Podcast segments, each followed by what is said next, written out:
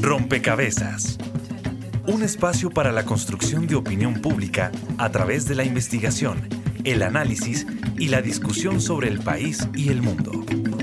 Rompecabezas. Muchas voces, otras formas de vernos. La idea más importante, la más importante de todas de la democracia griega, es que hay una sociedad que pueda funcionar por consenso.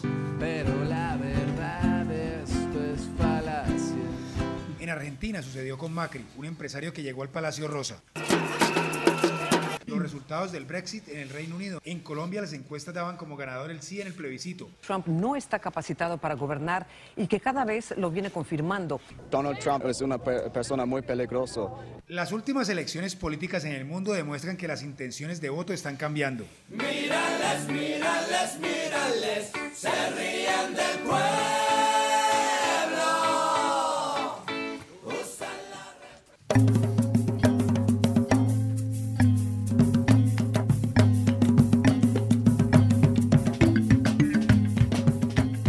Saludo a todos los oyentes, a todas las personas que se conectan y sintonizan a esta hora. Rompecabezas, muchas voces, otras formas de vernos.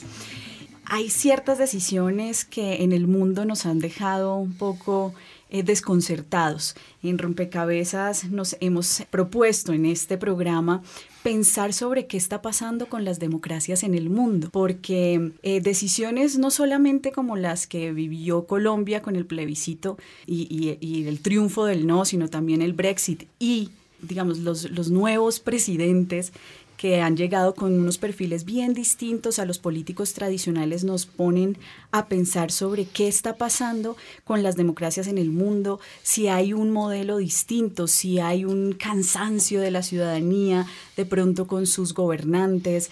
Nos preguntamos, no sé, si es que la globalización también está generando ciertas dinámicas y decisiones distintas.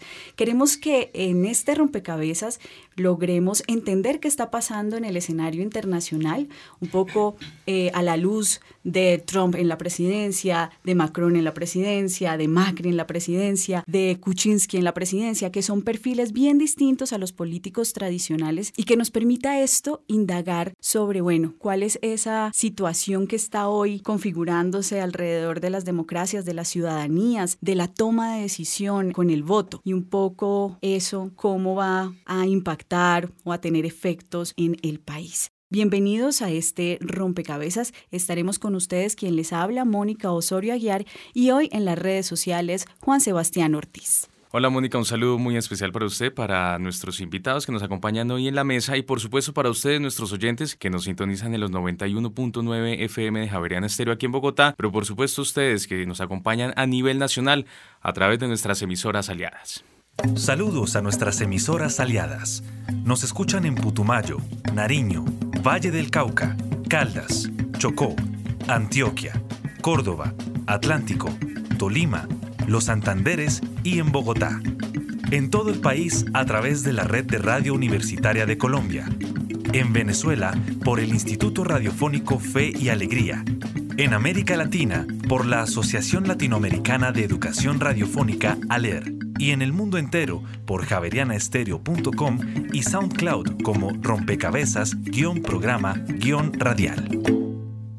Tras escuchar nuestras emisoras aliadas, los quiero invitar a ustedes, nuestros oyentes, a que participen a través de nuestras redes sociales. Nos pueden encontrar en Twitter como arroba rompecabezas. Recuerden reemplazar la O por un cero. Y en Facebook nos pueden encontrar en rompecabezas radio. La pregunta que tenemos para el día de hoy es la siguiente. ¿Qué perfil usted preferiría para dirigir a Colombia? ¿El de un político o el de un empresario. Por otra parte, durante esta semana estuvimos sondeando con nuestros oyentes y nuestros usuarios la siguiente pregunta. ¿Está usted de acuerdo con que un empresario tome la dirección de un país? El 50% está de acuerdo, señaló que sí, y el 50% dijo que no. Bien, este resultado nos deja ver y empezar a construir este rompecabezas, porque lo que queremos es identificar y entender qué es lo que está pasando hoy con las democracias, qué caracteriza hoy las democracias. Y yo para eso quiero darle la bienvenida a Guillermo Valencia.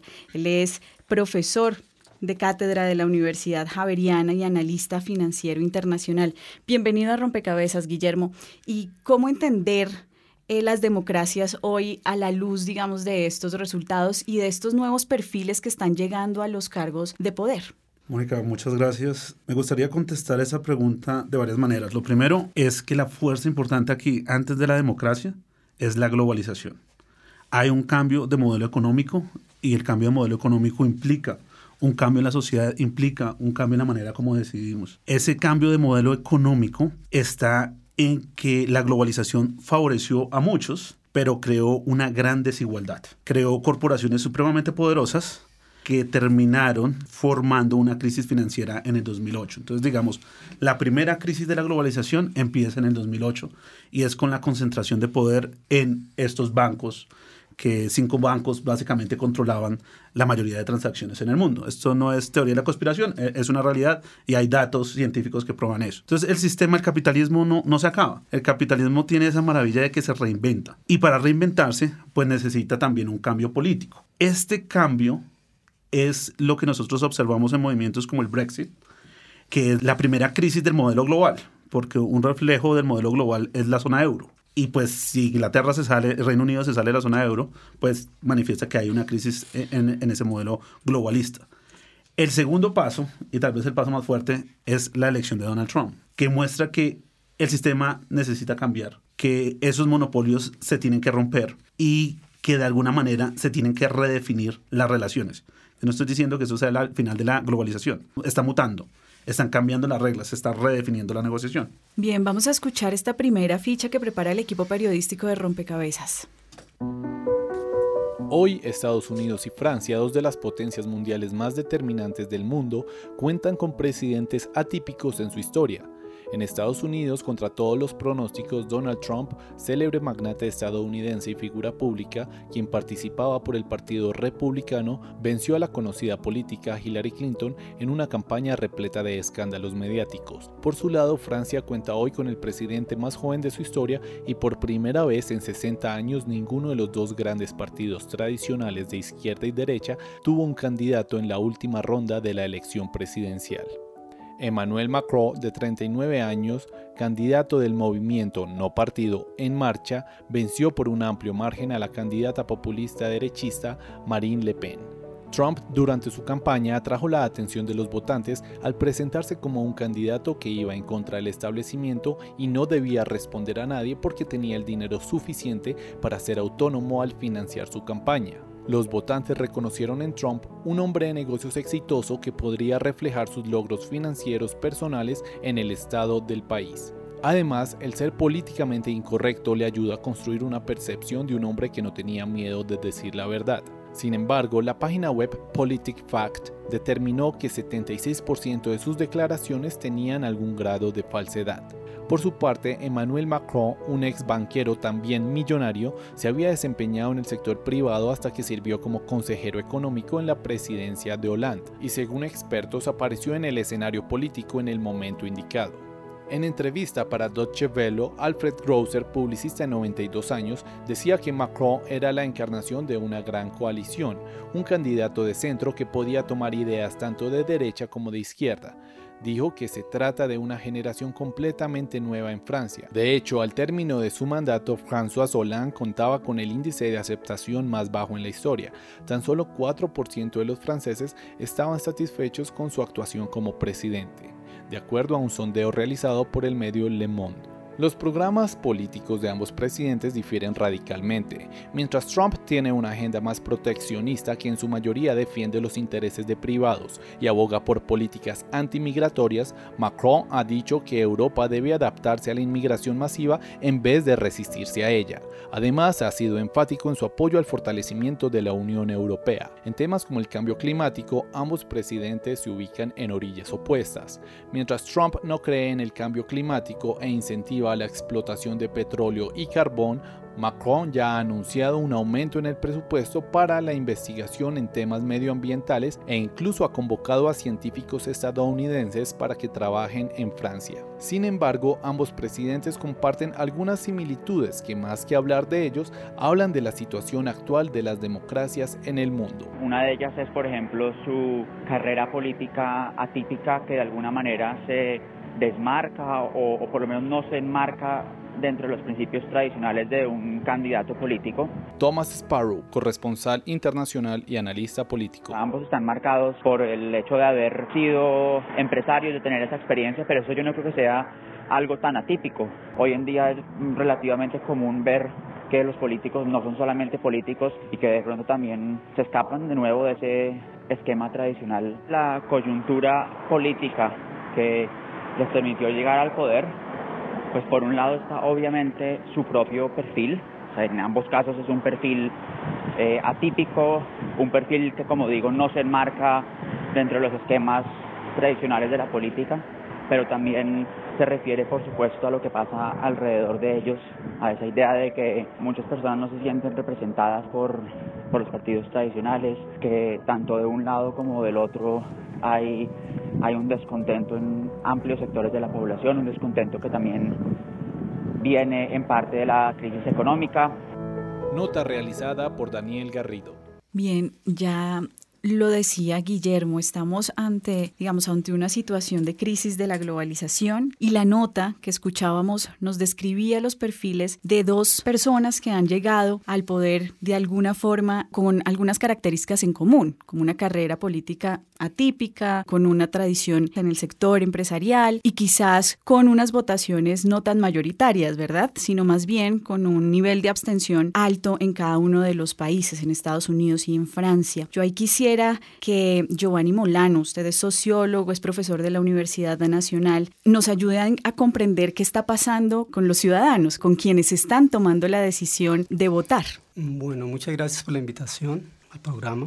Y en mi opinión lo, lo que existe es un cansancio de los ciudadanos con una clase política una clase política que se considera representada en los partidos políticos tradicionales, todos estos elementos de coyuntura, pero más que eso es con las formas de hacer política y con la representación de esos ciudadanos. Mi opinión no es, como nos presentaba la nota anterior y, uno de los comentaristas, no es que sean carreras políticas atípicas. En realidad yo creo que Trump como Macron están juntos haciendo política, es decir, tratando de influir en el ejercicio del poder desde mucho antes. Tal vez son carreras atípicas electorales, y creo que eso es una diferencia. Y me parece que ese cansancio de los electores, de quienes votan por ellos, no se debe confundir con eh, que son manipulados. Es decir, yo creo que están cansados más por ignorancia que por estupidez. Es decir, considerar que son ignorantes es que no, no comprenden. Considerar que son estúpidos o manipulados es que no pueden comprender. Entonces están cansados por su cotidianidad, porque tienen problemas concretos y no se preguntan mucho por esta democracia o estas formas representativas que en principio los representan. Y esto refleja ese cansancio desde abajo. Ana María Trujillo, usted es politóloga, analista internacional, y quizás ese cansancio también se da por una cultura política global que, no ha respondido a las expectativas de las ciudadanías, ¿verdad? ¿Qué está pasando con las democracias? Mónica, muchas gracias por, por invitarnos al programa. Yo creo, y un poco siguiendo también lo que, lo que decía Giovanni, es que la ciudadanía está dividida. Finalmente lo que encontramos también en las votaciones son polarizaciones muy grandes y eso es importante tenerlo en cuenta. No más en la encuesta que ustedes hacían al principio, ¿no? Está completamente dividido 50-50. Y cuando uno revisa las votaciones, tanto del Brexit como las votaciones en Francia por Macron y cuando revisa las votaciones eh, por Trump, evidencia uno fundamentalmente que hay una división en el voto campesino, en el voto de ciudades pequeñas, a diferencia del gran voto de las ciudades ciudades, urbano, un poco alejado, digamos, de, de esa ignorancia que nos decía Giovanni, pero que más allá de la ignorancia yo diría que está asociado a que es un campesinado que ha tenido unos golpes muy duros económicos en donde ha sentido, digamos, que precisamente por ese modelo neoliberal, con esta globalización, en estos países del primer mundo muchos han quedado desempleados y han tenido que buscar nuevas fuentes de empleo. Y yo creo que es un voto entonces que se expresa en esa medida, como en ese rechazo por parte de la población más del campo, que no tienen, eh, por un lado, sí, no tienen ese nivel educativo que lo pueden tener en las grandes ciudades, pero también que es que se han visto muy impactados por el tema de la globalización económica. Bien, vamos a escuchar esta otra nota preparada por el equipo periodístico de Rompecabezas para tener el panorama completo de lo que está pasando en el mundo. Pedro Pablo Kuczynski cumple un año como presidente de Perú tras haberse enfrentado a Keiko Fujimori en las elecciones. ¿Pero quién es el presidente de Perú? Pedro Pablo Kuczynski en la política peruana no es un personaje nuevo. Eh, Pedro Pablo Kuczynski ha, digamos, hacia fines de los 60 tuvo cargo en el primer gobierno del presidente Fernando Belaúnde Terry. Habla Richard Cuadros, docente de la Escuela de Ciencia Política de la Universidad Nacional Mayor de San Marcos en Perú. Luego también fue ministro eh, de Energía y Minas en la época del segundo gobierno de Fernando Belaúnde Terry del 80 al 85. Luego en los en el año 2001-2002 con el gobierno de Alejandro Toledo este también tuvo cargos eh, eh, en, eh, en, los cargos importantes como son la presidencia del Consejo de Ministros. Y esta ha sido su influencia en el ámbito empresarial. Un político que ha hecho este, trayectoria en instituciones financieras en los Estados Unidos, ¿no? ha, adquirido este eh, muchas de las empresas este, también aquí en, Perú. De esta manera ha sabido combinar sus perfiles siendo presidente. Digamos que lo que ha querido ser, que ha, querido ser es este, eh, digamos un político de corte tecnócrata. Su gabinete ministerial eh, está formado por por integrantes que vienen mucho de las empresas este, privadas. Como eso pareciera ser una tendencia en el mundo, Argentina también vive una situación similar. Mauricio Macri eh, pertenece a una, a una familia eh, empresaria desarrollada con mucha fuerza en los últimos 50 años por el padre de Mauricio Macri, Franco Macri. Julio César Gambina, profesor de Economía Política de la Universidad Pública de Argentina y presidente de la Sociedad de Economía Política y Pensamiento Crítico de América Latina. Las empresas Macri que tienen intereses en el sector agropecuario, industrial y ampliamente en el sector de servicios, que han ido desde la producción de automotores a la recolección de basura, a este, la privatización del, del correo público. De esta manera ha sido presidente y empresario.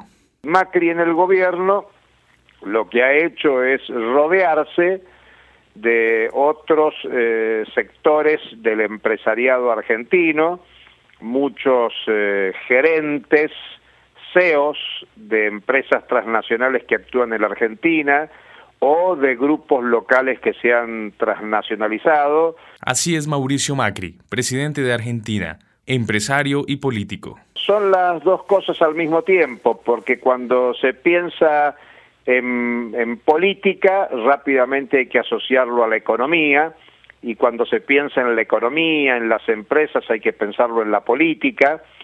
Eh, las empresas, eh, por ejemplo, en, todo el mundo, en estos últimos 10 años de crisis mundial, han tenido el soporte y el sostén del Estado. A pesar de estos dos panoramas, habrá que evaluar sus gestiones con el tiempo, pero queda el interrogante.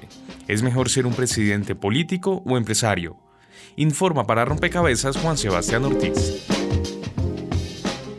Bien, escuchábamos allí otros dos perfiles que nos dejan ver que esto también está ocurriendo en América Latina. Eh, Macri, Kuczynski, dos perfiles también que vienen del sector empresarial y llegan a cargos presidenciales, al poder. Juan Gabriel Gómez, usted es politólogo, profesor de la Universidad Nacional. Ayúdenos a entender esa relación entre política y empresa. Ya hemos escuchado a lo largo de este rompecabezas en lo que llevamos que esa no es una relación tan atípica que se ha dado en otros momentos, pero ¿cuál es la diferencia entonces de hoy en estos perfiles que estamos presentando? El neoliberalismo como ideología política se ha encargado de consolidar en la imagen de muchos ciudadanos la idea de que toda forma de redistribución es un robo, que si se le cobran impuestos a la gente para luego financiar programas sociales, que eso es quitarle a la gente lo que tiene para entregarle la plata a unos burócratas que van a decidir cómo se va a gastar. Y que lo que hay que hacer es estimular la creatividad, la industriosidad,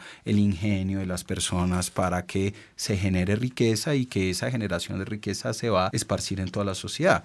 Entonces, hay un contexto desde, ese punto de vista en el imaginario favorable a que entreguémosle el poder a los, a los empresarios, porque es que ellos sí saben crear riqueza. Los políticos lo único que saben es apropiársela. Y eso ha sido definitivo, por ejemplo, en el éxito de Trump. En el momento en el cual él lanzó su candidatura y luego en el primer debate con los demás precandidatos del Partido Republicano, él subrayó que él tenía una característica personal que ningún otro candidato tenía, y es que él siendo rico podía financiar su campaña y no le tenía que pedir plata a nadie. El político está justamente bajo la sospecha de que para poder ganar las elecciones, él tiene que acudir a grupos poderosos que van a apoyar su esfuerzo electoral. Por eso eh, ese político es una persona cínica. A mí me gusta mucho el, dicho de un ciudadano que se le acerca a un político y le dice, oiga, se le cayó una promesa. Y el político le responde, no preocupe, yo tengo otras.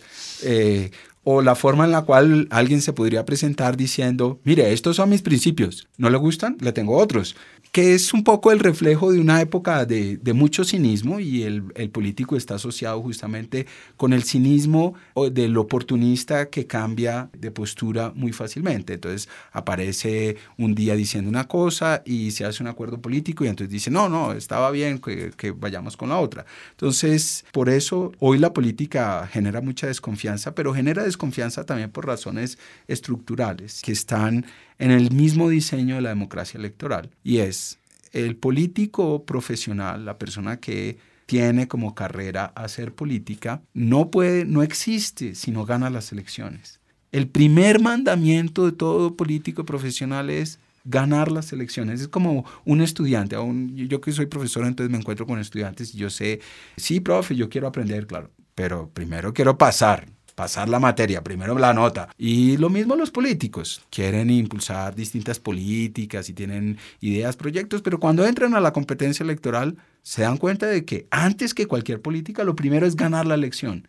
Y ganar la elección significa que cualquier tema que implique decisiones que están más allá del calendario electoral, eso desborda la capacidad de la democracia electoral como la conocemos. Entonces, ahí tenemos por definición, en la estructura misma, en la organización misma de la democracia electoral, una razón por la cual la democracia electoral no refleja los intereses de la gente. En el contexto de este, de este dominio de la ideología liberal, hay muchas oportunidades para que la gente piense que el empresario es la figura que necesitamos en la vida pública. Juan, pero entonces eso implicaría pensar en un modelo distinto, pero para sostener la democracia o estamos pensando en un modelo político absolutamente diferente? Una cosa muy interesante que se está viendo hoy en las, en las encuestas mundiales de, de, valores y de cultura política es que ha surgido una proporción bastante significativa de ciudadanos que responden sí a la pregunta, ¿está de acuerdo con un líder que no se preocupe por el Congreso ni por las elecciones? En Estados Unidos hoy esa proporción está alrededor del 30%, es decir, hay un, gente que está diciendo, ¿sabe qué? ¿Qué democracia? O sea, esto es una corrupción, esto deshagámonos de la democracia.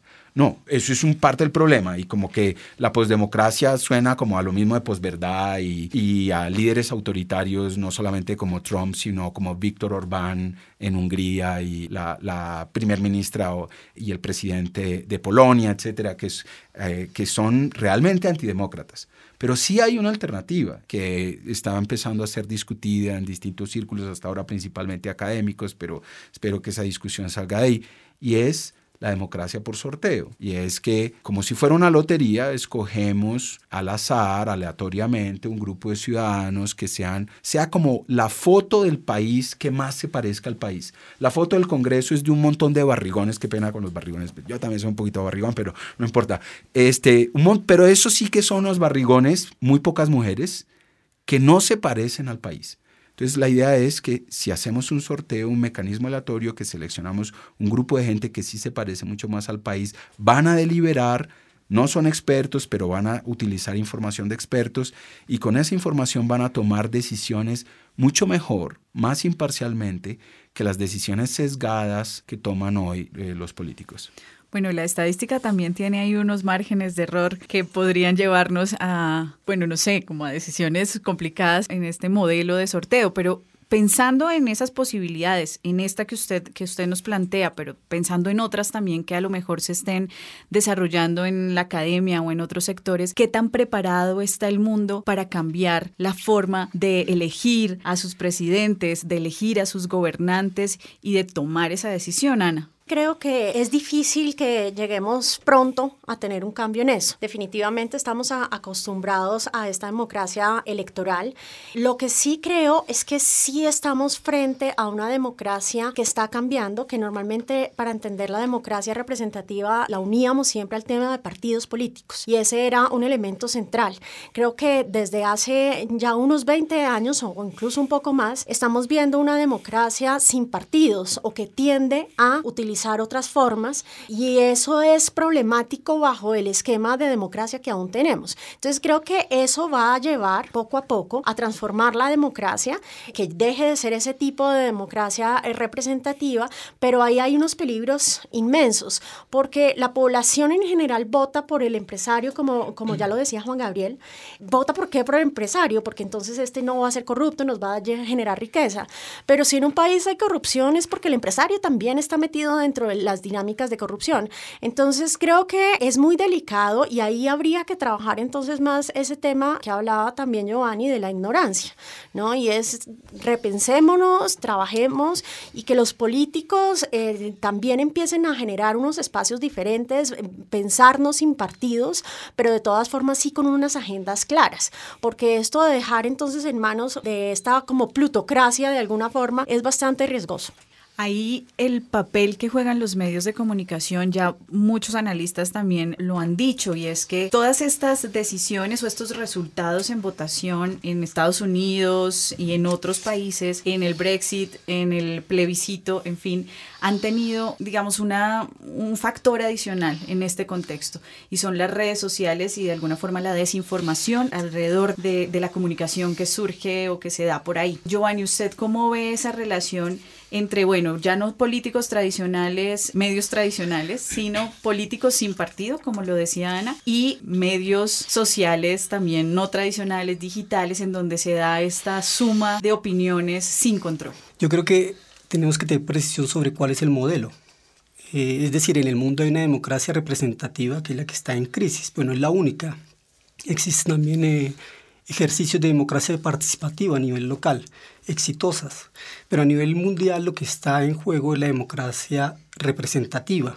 Y tiene, en mi opinión, dos problemas, uno, digamos, por arriba y otro por abajo. Por arriba es precisamente la falta de representación de aquellos que son elegidos, de estos políticos que bien se han descrito que no tienen principios o tienen muchos principios, pero que cuando llegan al poder es cuando se dan cuenta, pues eh, unos y otros, que ellos no van a hacer lo que prometieron. Y eso a nivel mundial está representado por algo que se tocaba, que tocaba Ana María, esa democracia representativa que está en crisis a nivel global por falta de representatividad es mantenida por unos sectores urbanos y ahora por unos sectores sectores urbanos, pero unos supuestamente individualistas. Y con eso quiero pasar a la parte de abajo de, ese modelo y es que ya no tendríamos una soberanía popular de todos, sino una soberanía individual. Eso se relaciona mucho, creo, con, con este reflejo, con este uso de las tecnologías para debates políticos, para iniciativas, una que señalaba Juan Gabriel de democracia por sorteo y con las nuevas tecnologías, el papel de Facebook, el papel de Google. Entonces creo que ahí entra por abajo ese individualismo o esa soberanía individual. Me parece que el problema, sino la falta de exigencia de las personas a los políticos y a los que ellos eligen como representados. O para volver a esa, dicotomía que presentaba inicialmente es la ignorancia, no la estupidez, es decir, la falta de conocimiento, de comprensión de por quienes votan y exigirles. Y en esa medida creo yo que no habría una crisis del modelo de la democracia representativa. ¿Cómo lograr que esas exigencias que señala eh, Giovanni tengan un efecto real en, en quienes deciden, pero también en quienes ya están elegidos y están tomando decisiones, eh, Guillermo? Bueno, yo creo que toca entender cuáles son esas exigencias. Y estamos en un mundo que tiene muchos conflictos. Está el conflicto entre los baby boomers y los millennials. Tenemos gobernantes que son baby boomers, tenemos ya algunos millennials que están gobernando. Por ejemplo, el príncipe de Arabia Saudita, pues eh, el hijo del rey, es un millennial. tenemos candidatos muy jóvenes que son de generación X como Macron, el presidente de Canadá, mientras tenemos un baby boomer como lo es Donald Trump. Entonces hay un conflicto generacional. Hay otro conflicto importante que es el conflicto entre las máquinas y el hombre. Y no estamos hablando de eso y eso es supremamente importante. Tal vez el conflicto más importante del siglo XXI. Y esa es la razón por qué la globalización no está funcionando. Porque ¿cómo funciona la globalización? Hagamos todo en China, China todo está barato, eh, la mano de obra china es supremamente barata. Hoy por hoy, la mano automatizada en Japón es tan cara como la china. Entonces, ¿yo para qué necesito tener una fábrica en China si la puedo tener en Japón, Corea del Norte, Estados Unidos o Alemania? Entonces, ese es el gran cambio del modelo económico. Entonces, eh, algo que se tiene que entender. Otro conflicto importante es Islam versus cristianismo. Entonces, llamémoslo de otra manera, islamismo extremo eh, y los valores fundamentales de la sociedad occidental. Eso también está en crisis y el mundo está pidiendo una solución a eso. Esa es la crisis que está viviendo la Unión Europea y también en parte los Estados Unidos. El otro conflicto es, ¿aceptamos el problema ambiental? ¿Hay calentamiento global o lo negamos? Entonces, eso también está como, como en crisis. Entonces, nosotros estamos viendo sistemas democráticos que muestran diferentes soluciones a eso. Entonces, Donald Trump es una posible solución. Otra solución es la combinación macro-Angela Merkel, que es interesante. Entonces, hay un cambio fuerte de toda esa globalización. No es que se esté acabando, se está moviendo el Pacífico al Índico y eso implica un cambio económico importante. Entonces, yo creo que sí estamos en una plutocracia. Eso es innegable. Si estamos eligiendo líderes así, es porque necesitamos elegir gente que entienda la economía. Y la plata no es mala, la plata es un mecanismo de coordinación. Si ponemos un líder de cualquier religión, un cristiano, un, islámico, un judío, un, un católico, y, hablamos de dinero, todos quieren lo mismo, más. Entonces es un mecanismo de coordinación muy sencillo, que, es como funciona, cómo funciona el capitalismo. Entonces acá toca entender el problema. Más que empresario o no empresario, necesitamos gente que entienda qué está pasando en el mundo. El lado de la tecnología, cómo puede alterar la democracia. Yo creo que tenemos un nivel tecnológico muy interesante. El primer experimento de descentralización del dinero, que es Bitcoin, es un ejemplo de cómo tener un nuevo sistema también político. La tecnología que estaba por debajo de Bitcoin, que se llama blockchain, permite tener un control directo usando Internet. Yo puedo elegir un gobernante, puedo ser parte de su comunidad y decirle, oye, usted no está cumpliendo el contrato social. Yo lo elegí para esto, yo puedo calificarlo. O sea, tenemos tecnología para ejercer democracia directa. Aún no la hemos usado, aún eso está muy virgen, pero la tecnología está. Entonces, es, muy excitante este momento de la historia. Giovanni. Sí, no, pues algunos matices. Eh, yo, yo creo que lo mismo que tú decías de inicialmente cuando hablabas de globalización también produce mucha desigualdad. Es decir, eh, pues hay, hay algunas personas, eh, si lo pensamos en términos crudos de, de, dominación, de formas de dominación, hay unos muy pocos que dominan a unos muchos. Y la forma que se impone de pensar no es la de todos, es una forma que se impone. Es decir, pensar que las tecnologías nos van a ayudar a todos es tener el presupuesto de que todos tienen computador, por ejemplo. Pero pues hay gente que muere de hambre, hay niños aquí en La Guajira que mueren de hambre, entonces eh, hay, hay problemas materiales más concretos que no pasan únicamente por, las, por la, esto que llamabas tú la democracia directa mediante tecnologías. Creo que Giovanni está permitiéndonos justamente identificar esos desafíos que significan estos cambios, estos nuevos liderazgos y estas nuevas formas de pensar mi elección como votante. Usted decía claramente, digamos, pensar en esto es desconocer que el capitalismo de alguna forma hace más ricos a, los ricos y más pobres a los pobres. Pero ¿qué otros desafíos existen en estos liderazgos que están llegando, digamos, a los cargos de decisión? Las sociedades tienen, por decirlo así, como tres medios principales de coordinación, que son el lenguaje, y los medios de comunicación y quizá una de las grandes transformaciones que hemos vivido es el de las nuevas tecnologías y la forma en la cual las nuevas tecnologías en vez de mejorar la comunicación entre nosotros han conducido a una segmentación y a una gran fragmentación. Entonces, eh, yo estoy en una cadena en WhatsApp y le recibo mensajes a esas personas que refuerzan mis prejuicios y otras personas están en cadenas distintas reforzando exactamente los prejuicios contrarios. Entonces ahí ya tenemos un problema. Otro problema lo tenemos en lo que concierne al poder, si lo consideramos como un medio también de coordinación. Y es las decisiones colectivas son formas para coordinar las, de, las decisiones de muchos individuos en una sociedad. Entonces en el caso de la democracia representativa yo creo que está fatalmente sin remedio y yo lo pondría el problema de esta manera y es la democracia representativa exige de las personas que participan en la competencia electoral el desarrollo de unas habilidades que son exactamente las opuestas de las que se necesitan para tomar decisiones colectivas en beneficio común. Entonces yo tengo que tener un ego muy grande, para, como político, para poder hacer buena campaña. Y cuando yo llego al Congreso, pues me voy a encontrar con gente que tiene también un montón, un ego grandísimo. Y, y esos egos grandísimos, por no hablar de los problemas de financiación y eh, la visión limitada de tiempo que tienen, pues hacen que estos políticos realmente tomen decisiones muy sesgadas. Y el siguiente es el dinero. El dinero es un gran mecanismo de coordinación en la sociedad. Una sociedad compleja no puede funcionar sin dinero. El problema es que el dinero tal como está funcionando lo hace al servicio del sistema financiero. El, dinero no lo genera ni el gobierno, bueno, algunos gobiernos sí lo hacen, chamo, como Venezuela, que tiene un problema de hiperinflación terrible. Eh, pero hay también los gobiernos, digamos, los, estados responsables tienen un banco central como el Banco de la República, pero en realidad el banco no es, el dinero no se genera así.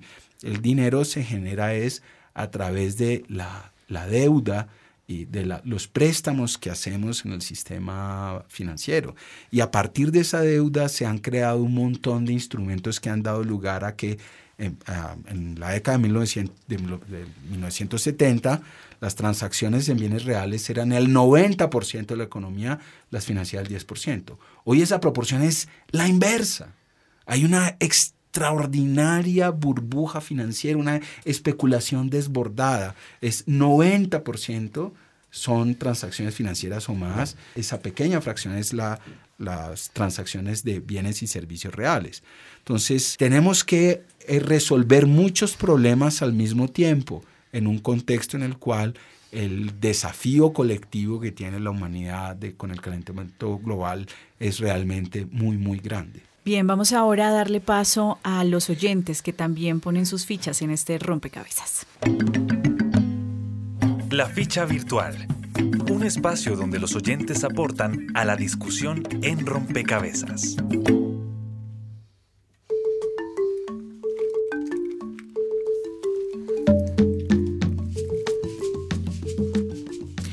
¿Qué perfil usted preferiría para dirigir a Colombia? ¿El de un político o el de un empresario? Nos pueden seguir respondiendo en Twitter en arroba rompecabezas, reemplazando la O por un cero, o también en Facebook y nos encuentran como rompecabezas radio. Ya tenemos varias eh, opiniones de nuestros usuarios. Girlandrey Sandoval señala político honesto y que se comprometa con la implementación del acuerdo de paz y con el enfoque de género. Por otra parte, Cindy Martínez dice lo siguiente, actualmente en Colombia ni un político ni un empresario garantizarían la participación política de las bases sociales. Idealmente, sería necesario una persona dirigente que tuviera en cuenta la inclusión de minorías, la integración de los nuevos movimientos sociales y políticos, así como integrar el enfoque diferencial y de género. Y antes de irnos con las respuestas en las calles, Juanita Serrano dice, teniendo en cuenta la realidad de la política colombiana y la dinámica entre partidos, diría que ninguno de los dos. Actualmente, la política es concebida como un negocio en la que evidentemente prevalece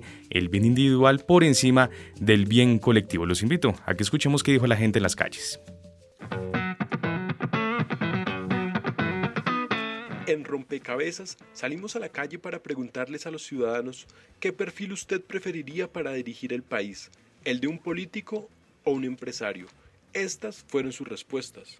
El de un empresario, porque es una persona que está más capacitada para dirigir, para mandar, para hacer, porque tiene más idea de las cosas. En cambio, un político solo sabe echarse la plata al bolsillo y ya, y no hace nada por el país. Bueno, la verdad yo preferiría un perfil político que esté orientado en guiar un país y de orientarle hacia el progreso. El de un empresario, porque me parece que es menos corrupto, es más organizado. Los políticos son corruptos. Yo la verdad preferiría un perfil de una persona que esté educada en política y más que en política, en cómo manejar un país y cómo ver por el bienestar de la gente, no ver un país y una nación como una empresa o un negocio. Un empresario, porque el político vende en todas las empresas, dejan sin empleo a mucha gente, en cambio un empresario sabe cómo conducir el país en ese sentido.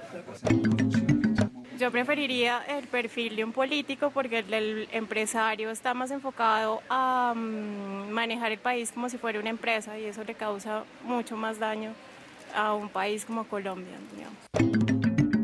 Pues yo quisiera que fuera un empresario ya que esta persona está capacitada para administrar un país, que es una gran empresa y podría eh, sacar, solucionar muchos de los problemas que tenemos en Colombia. Yo ninguno de los dos porque el empresario tiende a ser ambicioso, pero pues tiene buenas políticas de, para gestionar un país, pero el problema es la ambición y los políticos saben comunicarse con las personas, pero necesita más como más conocimiento de cómo liderar un país. Se supone que un empresario debe estar capacitado para manejar bien cualquier situación. por eso pues es un perfil adecuado para, para aspirar a un cargo como el de presidente. Informó para Rompecabezas Julián Eduardo Santos.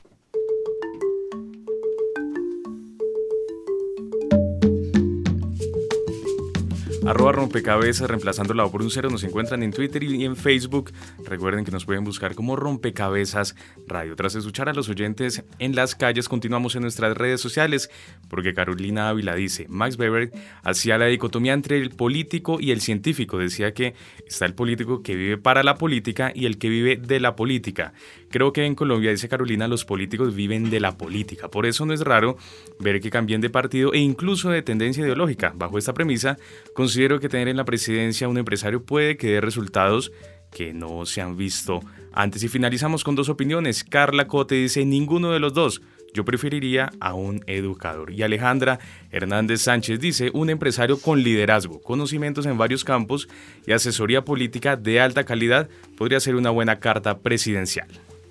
Bien, allí están las opiniones de quienes comparten con nosotros en Rompecabezas a través de los medios sociales. Y bueno, estas opiniones nos dejan pensar en el escenario nacional, en nuestro país, en Colombia. Quisiera que Ana nos ayudes a identificar cómo estos liderazgos que ya hemos analizado, que hemos referenciado, tienen efectos en nuestro país, qué tipo de efectos tienen esas decisiones que se toman internacionalmente. Lo primero es que yo, yo creo realmente que en Colombia ya hemos venido teniendo algún tipo de estos ejemplos, no necesariamente como empresarios, pero sí muchos que tratan de desligarse de los partidos tradicionales, muchos que tratan de decir vamos a cambiar la forma de hacer política y eso es algo que ha tenido un espacio muy importante en nuestro país. Lo que debemos tener en cuenta es que en general los países latinoamericanos eh, solemos elegir a personas por un tipo de liderazgo muy carismático y creo que ese es el elemento central más que un elemento, eh, digamos, si es una persona que sepa realmente de los negocios, que sepa realmente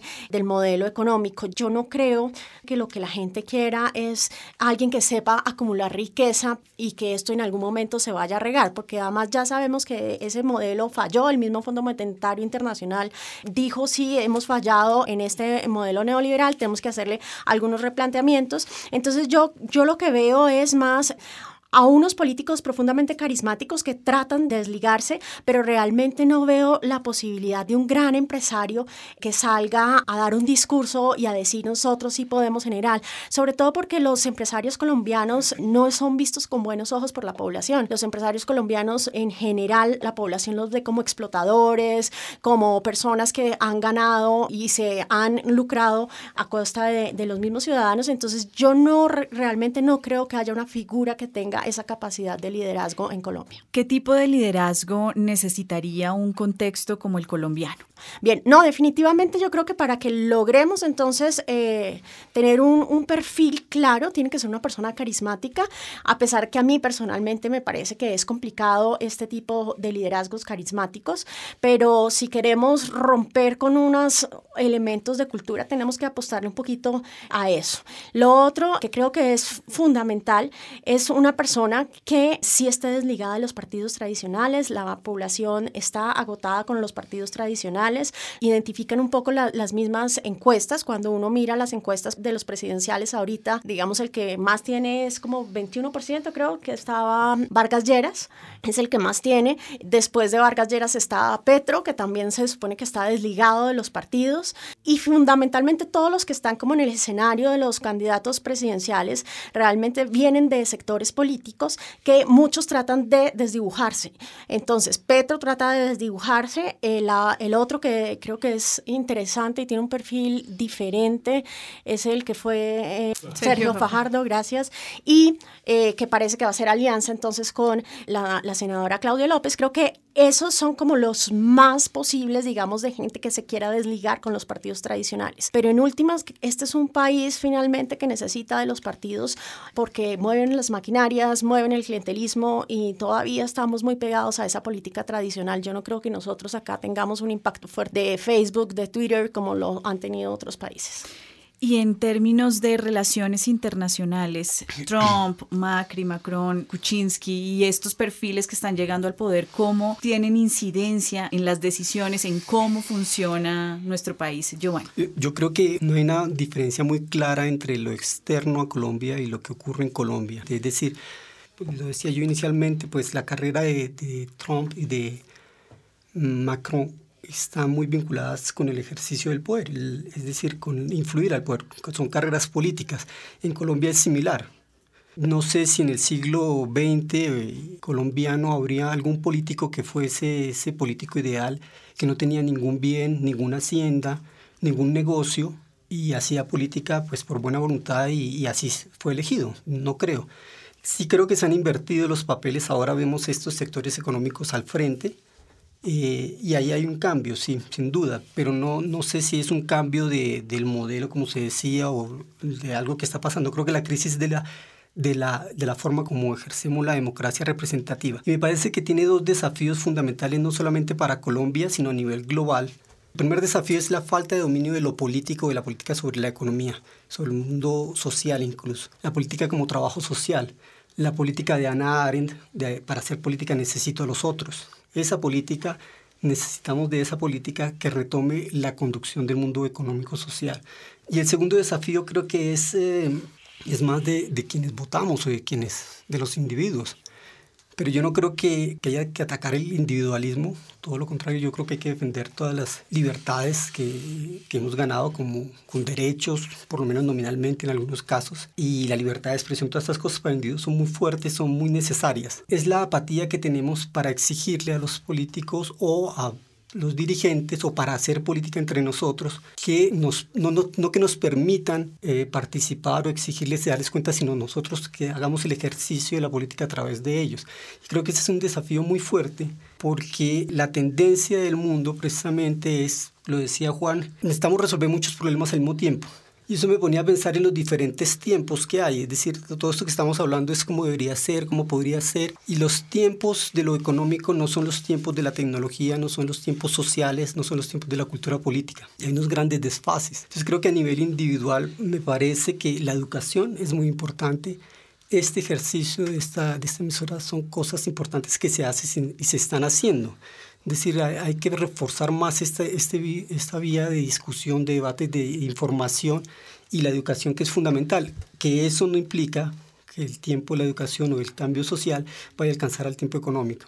Yo quisiera volver a, sobre el tema de las características personales que tendría que tener el líder o la lideresa que, que, quisiéramos, porque es bueno tener un modelo ideal para, con base en ese modelo, orientar nuestras decisiones y saber cuáles son las cosas que habría que cambiar. Y una de las cosas que podríamos empezar con un, una serie de, de, atributos, como por ejemplo la humildad. El, recientemente el Papa Francisco, de una forma inusual, dio una charla en TED y una de las características a las cuales, eh, o uno de los temas que abordó fue justamente el hecho de que eh, el poder vuelve soberbia a la gente, la vuelve arrogante.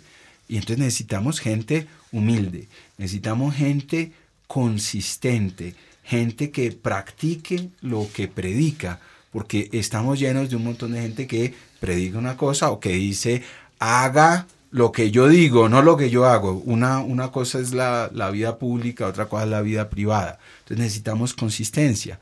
Necesitamos también capacidad para escuchar y capacidad para dialogar, justamente porque este es un país, y no solamente este país, sino el mundo entero, hay muchos conflictos, hay muchas voces, hay muchos intereses, necesitamos muchas perspectivas, necesitamos alguien capaz de poder sentarse con todo el mundo a escuchar necesitamos alguien también que sea capaz de delegar, de no concentrar las decisiones, sino saber apoyarse en personas que conoce. Y también necesitamos que esa persona conozca mucho, no solamente el conocimiento académico, sino fundamentalmente el conocimiento experiencial, que sea alguien que haya caminado el país, que haya visitado a mucha gente, que haya hablado a mucha gente.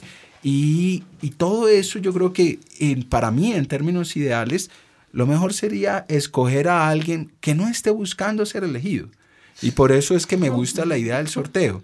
Y es en, en, el sorteo uno hace una lista de las personas que reúnen todas esas calidades a las cuales yo me he referido.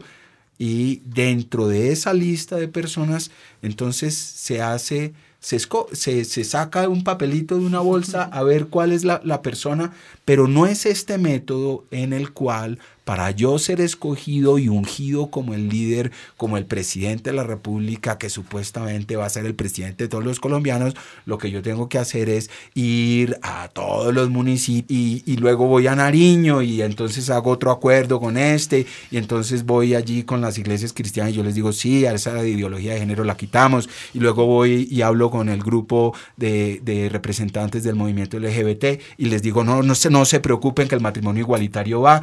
No, necesitamos justamente un, tener claro que el sistema actual no produce personas que encarnen eh, el ideal de imparcialidad, de consistencia, de humildad que necesitamos para tomar decisiones colectivas y que el método para escogerlo no nos va a producir esa persona. Ana, otra palabra sobre este mismo tema. Sí, yo, yo, yo creo que sí hay que pensar en ese modelo ideal, pero eh, realmente hay que aterrizarlo y hay que ver cuál es el tipo de sociedad que tenemos, porque finalmente, y, en esta mesa lo, lo, hablábamos hace un rato, no hay que mirar solamente a, a, los líderes. Los líderes son muy importantes, pero los líderes son resultados de los valores sociales que tiene nuestra sociedad, una sociedad que, como lo decía también Giovanni, no está haciendo las exigencias a esos líderes y en esa medida no vamos a tener cambios profundos si nosotros como sociedad no cambiamos. Entonces estos ejercicios realmente son muy importantes donde la población empiece realmente a coger las riendas de su desarrollo y así sí podríamos llegar a tener un líder diferente con esos valores que nos planteaba Juan Gabriel. Justamente hacia allá iba mi, mi siguiente pregunta, una pregunta ya para concluir y es, ya hemos descrito, caracterizado un líder ideal, pero ¿cuál sería ese ciudadano, ciudadana votante, elector ideal entonces. Eh, Guillermo, con, con, su complemento al, al anterior eh, eh, conversada aquí en la mesa, el, la pregunta también. Yo tengo una, una observación diferente y más pragmática. Y yo creo que el próximo presidente o presidenta de Colombia, si el petróleo cae, va a tener una crisis económica. Entonces necesitamos una persona que sepa entender eso. Necesitamos una persona que sepa agrandar el pastel. Porque si no hacemos agrandar, agrandar la economía, no, o sea, vamos a tener más impuestos, vamos a tener un problema social mucho más grande. Entonces, la prioridad económica para mí es muy importante. Eh, las personas, yo creo que Hay una población decepcionada. Hay una población que está buscando otro tipo de liderazgo y, y no ha sido cautivada. ¿sí? Hay, hay un millennial decepcionado, hay un mi- millennial que no tiene una identidad política con los partidos convencionales, pero aún existe una propuesta que los cautive. Una ciudadanía, una sociedad ideal. Tratemos de construir ese modelo en dos ideitas cortas cada uno. No, pues, Giovanni. eh, complicado. Yo creo que lo tiene más claro Juan, porque Juan, Juan Gabriel propone un ciudadano ideal que nos elija. Y es una, lo decía, en el modelo ideal. Y yo creo que el, no es tanto en el campo ideal, sino en el campo de la realidad, es decir, de lo que tenemos. Y sin desechar, por supuesto, el, el- el objetivo, la utopía incluso de un ciudadano ideal, el filósofo, es que nos, nos dirigiera. Y es que eh, los ciudadanos pues deben estar más informados, pero no es una cuestión de los medios de comunicación, es de los ciudadanos. Y no son ciudadanos únicamente entendidos como los que viven en las ciudades, clases medias, sino puede ser el campesino, aquel que tiene una experticia que no es académica, una experiencia. Y es ahí donde, donde yo creo que, que va a surgir, eh, donde está el desafío, como decía antes, y donde va a surgir la posibilidad de cambio, como ha demostrado siempre la historia. Los cambios vienen desde abajo, pero creo que serían los elementos más o menos que presentaba Juan para el, para el líder, serían los mismos del ciudadano que elija ese líder. Bueno, yo, yo realmente soy una convencida que, que es muy importante primero tener derechos económicos, sociales, para realmente que el ciudadano pueda ejercer libremente los derechos civiles y políticos. En esa medida creo que es fundamental que no tengamos estos niveles de desigualdad, de pobreza, no haya estos niveles de des- desnutrición en la medida en que uno le toque es estar pensando en cómo va a alimentar a, a su familia, pues qué le va a importar realmente eh, por quién voy a votar, ¿sí? Y soy muy susceptible entonces a ser, eh, digamos, comprado mi voto. Eh, creo que ese es un elemento central, pero yo creo que hoy las democracias deben estar más abajo, deben estar más en lo local. Y yo creo que si en lo local empieza a haber un movimiento más fuerte entre los gobernantes locales y los ciudadanos, ahí podremos generar un efecto de abajo hacia arriba que normalmente hemos tenido es de, de arriba hacia abajo. Y creo que eso sí nos va a ir transformando. Eh, Volviendo al tema del, del ciudadano y la ciudadana ideal, yo diría, a mí me gustaría ver ciudadanos ecuánimes, eh, lo suficientemente ecuánimes como para, por una parte, eh, escuchar el- sus propios dolores, los dolores que han acumulado durante mucho tiempo en este país en el cual ha habido tanta violencia, y ecuánimes para escuchar a otros ciudadanos que han sufrido la violencia por parte de eh, otros actores. En, en los cuáqueros tienen una expresión que a mí me gusta mucho. Ellos dicen, enemigo es todo aquel cuya historia aún no he escuchado. Y yo creo que aquí en Colombia me gustaría ver ciudadanos que tuvieran la paciencia de escuchar la historia de aquellos que han sufrido heridas por el otro bando. Por ejemplo, que, el doctor Uribe, que el doctor Uribe escuchara las historias de las FARC, de, de todos esos muchachos que se fueron para el monte a, a luchar en, en el, en el lado de la guerrilla porque los paramilitares le mataron a una hermana o la mamá y que la gente de las FARC se sentara a escuchar a las personas que tienen los reclamos, como, eh, como creo que está sucediendo en algunas zonas veredales, a donde las víctimas están yendo, a, a escuchar las, los reclamos de, de- de la victimización que sufrieron justamente por, por parte de las FARC. Esa idea de esa ecuanimidad de escuchar eh, las distintas voces, escuchar los distintos dolores, yo creo que nos podría abrir una ventana de esperanza en este país. Esa descripción que hace Juan Gabriel me, me trajo a la memoria un libro que estoy leyendo, La Solidaridad, escrito por el padre eh, Alejandro Angulo, en donde habla de la solidaridad como una virtud de, de los humanos, de los seres humanos, y es entonces apelar a esa, a esa palabra, a esa virtud, a la solidaridad, pero también recogiendo ese llamado que hemos hecho en Rompecabezas de cómo construir o cómo repensar también esos liderazgos. Muchísimas gracias a ustedes por acompañarnos a construir este rompecabezas nada sencillo. Juan Gabriel Gómez de la Universidad Nacional, Giovanni Molano de la Universidad Nacional también, Ana Trujillo, politóloga, analista internacional, Guillermo Valencia, profesor de la Universidad Javeriana. Muchas gracias a ustedes por compartir con nosotros este rompecabezas y a todos los oyentes, a todos ustedes que nos acompañaron en esta emisión. Eh, recuerden que estuvieron con ustedes quien les habla, Mónica Osorio Aguiar. Hoy en las redes sociales, Juan Sebastián Ortiz, que también es nuestro productor. Los esperamos en otra emisión de Rompecabezas por Javeriana Estéreo y por las emisoras aliadas. Rompecabezas. Una producción del CINEP, Programa por la Paz, la Pontificia Universidad Javeriana y la emisora Javeriana Estéreo 91.9 FM. Rompecabezas. Muchas voces, otras formas de vernos. Los paisajes sonoros de Rompecabezas cuentan con audios tomados de distintas fuentes. Para conocer el origen del material, diríjase a www.cinep.org.co.